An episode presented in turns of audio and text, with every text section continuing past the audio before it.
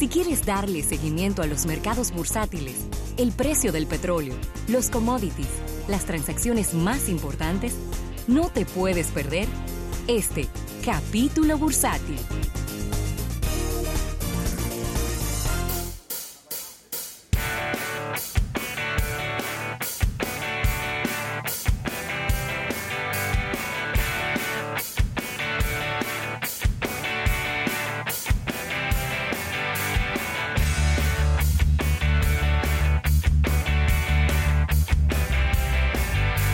Bien, vamos a agradecer a nuestros amigos del Banco Popular, Banco Popular a tu lado siempre.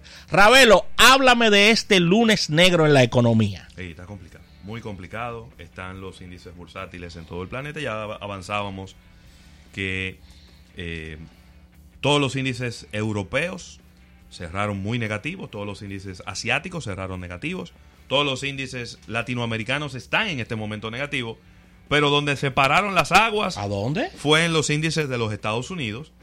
Que yo creo que en mucho tiempo yo no había escuchado que un índice bursátil perdiera 2.082 puntos. Pero espérate, espérate. Que en mediodía. No, pero espérate. que Mediodía. Es que no estamos moviendo ya a la crisis financiera de 2008 prácticamente. ¿Tú sabes por qué no está más grave eso? Ellos pararon.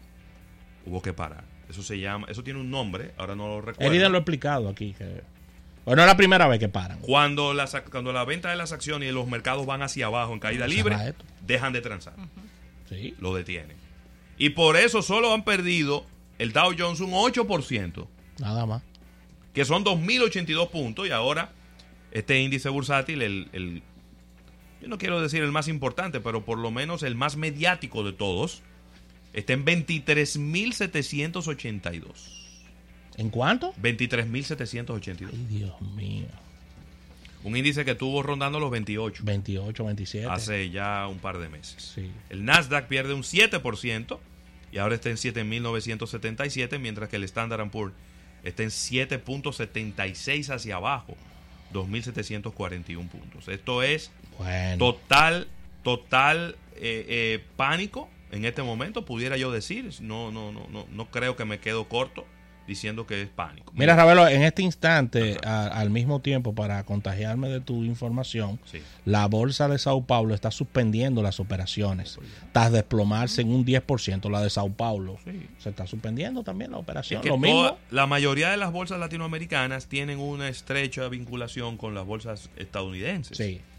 Y el hecho de que el Dow Jones se caiga un 7.85% que está recuperándose poquito a poco, porque, a ver, la jornada comenzó con un premercado de 1500 puntos abajo. Así arrancó el día.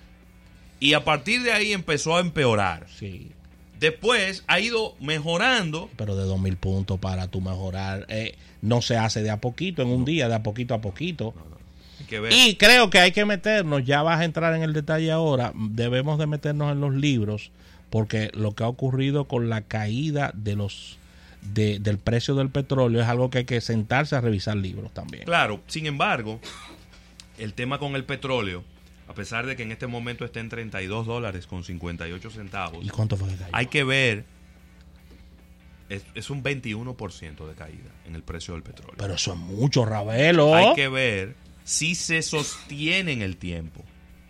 Porque el hecho de que un día solamente se desplome el petróleo, si mañana se recupera, quizá no tendríamos un impacto en lo que es nuestro día a día. Pero yo creo que yo creo que el, el 21% fácilmente le puede tomar en recuperarse, que lo, va a recuperar por lo menos dos semanas. Vamos a ver. Dos semanas. Yo no sé. 21%. No estoy, no estoy tan seguro, porque es que ahí hay cosas que se están mezclando. Ahí parece que hay como una guerra de intereses entre Rusia y Arabia Saudí. hay, un, que se están, hay como un desacuerdo en, en si cortar la producción de petróleo.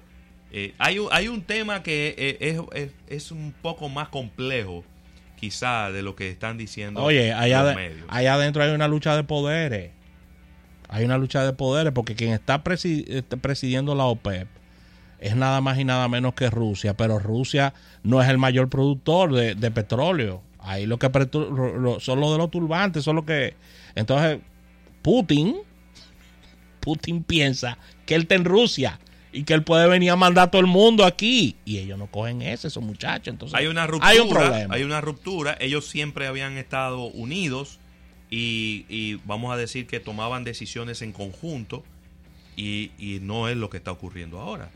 Eh, Arabia Saudita recortó los precios y después de que Rusia eh, rehusó hacer la propuesta que era la de la OPEC, que era de todavía recortar más en la producción porque la demanda está en el suelo. Entonces, a ver, ¿qué es lo que está ocurriendo? La demanda está en el suelo. Sí. Se supone que si la demanda está en el suelo y usted sigue produciendo la misma cantidad de petróleo, el petróleo se pone muy barato. Muy barato. Entonces, lo que usted tiene que hacer es recortar la producción para ajustarla a la demanda y para mantener los precios al mismo nivel. Rusia dice, que no va a recortar la producción, mientras Arabia Saudí dice que sí. Tú sabes la explicación de eso, ¿verdad? Porque Rusia necesita un petróleo caro. Petróleo caro, ya Eriden lo ha explicado varias veces. Estable. Porque caro no está.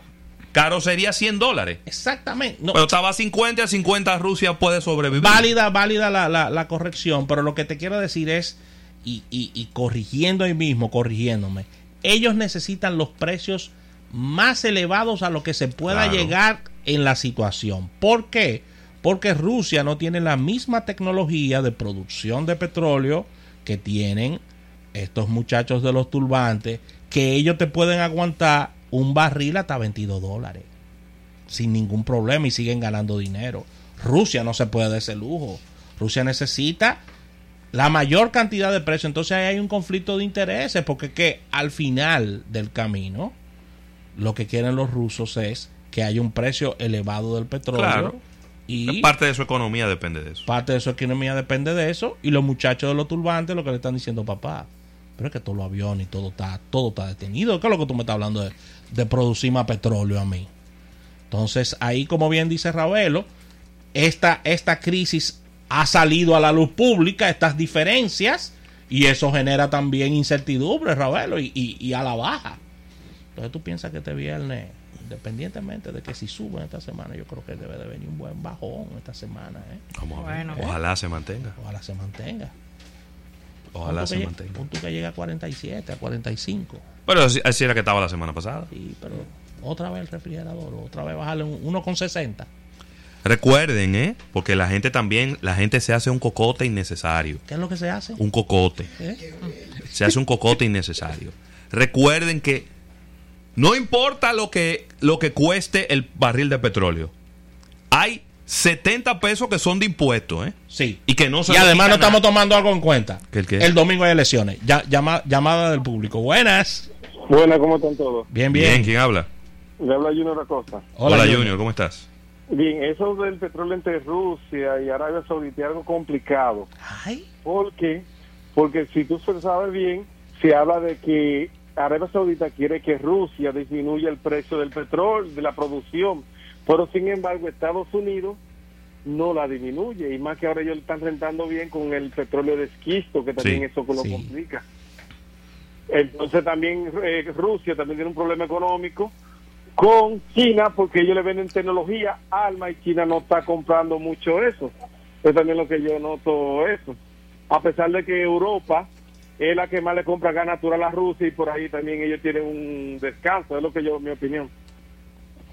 Bueno, ahí está, gracias por el aporte. Sigue, con, eh, según nos explica nuestro oyente Junior, más complicado es el tema todavía porque habíamos dejado fuera de la discusión a Estados Unidos también. El... Lo que pasa es que Estados Unidos ahora mismo no está ni siquiera vendiéndole petróleo es decir, no es un gran jugador en la venta de petróleo internacional. No. Porque lo que ellos están produciendo lo están almacenando. Lo están, gastando internamente y lo están almacenando. Eso es lo que están haciendo. Entonces, realmente, el petróleo que hay en el planeta, cuando hablo del planeta, me estoy hablando de los grandes consumidores de petróleo, que son los, los Asia, China, Asia, Alemania, Francia. E, ese petróleo de por ahí, el que están usando es o de Arabia Saudí o de Rusia a través de los oleoductos que pasan por, todo, por toda esa zona eh, en tanto conflicto. Así es. Entonces, eh, ahí los Estados Unidos lo que, lo que no están haciendo, ellos están felices de que el precio del petróleo esté barato.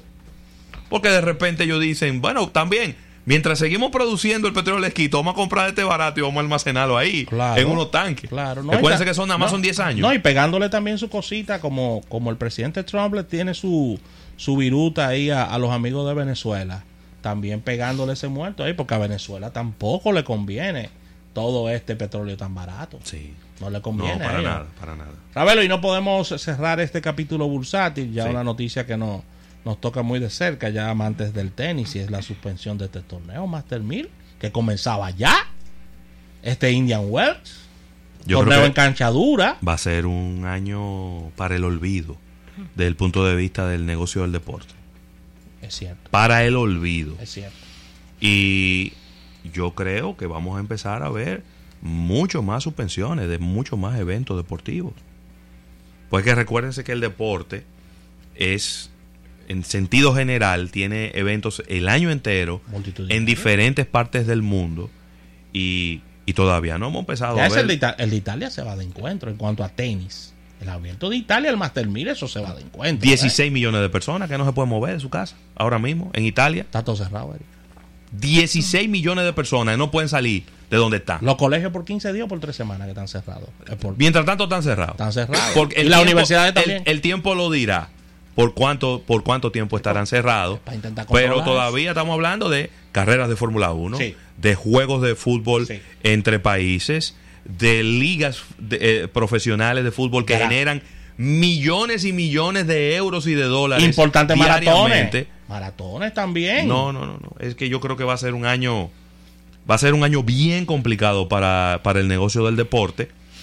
Y, y, la verdad es que no sabemos cuál va a ser la extensión de todo lo que estamos viendo. Excelente. Así que con esta información cerramos este capítulo bursátil, dando las gracias al Banco Popular, Banco Popular a tu lado siempre. Al retorno venimos con una innovación al instante.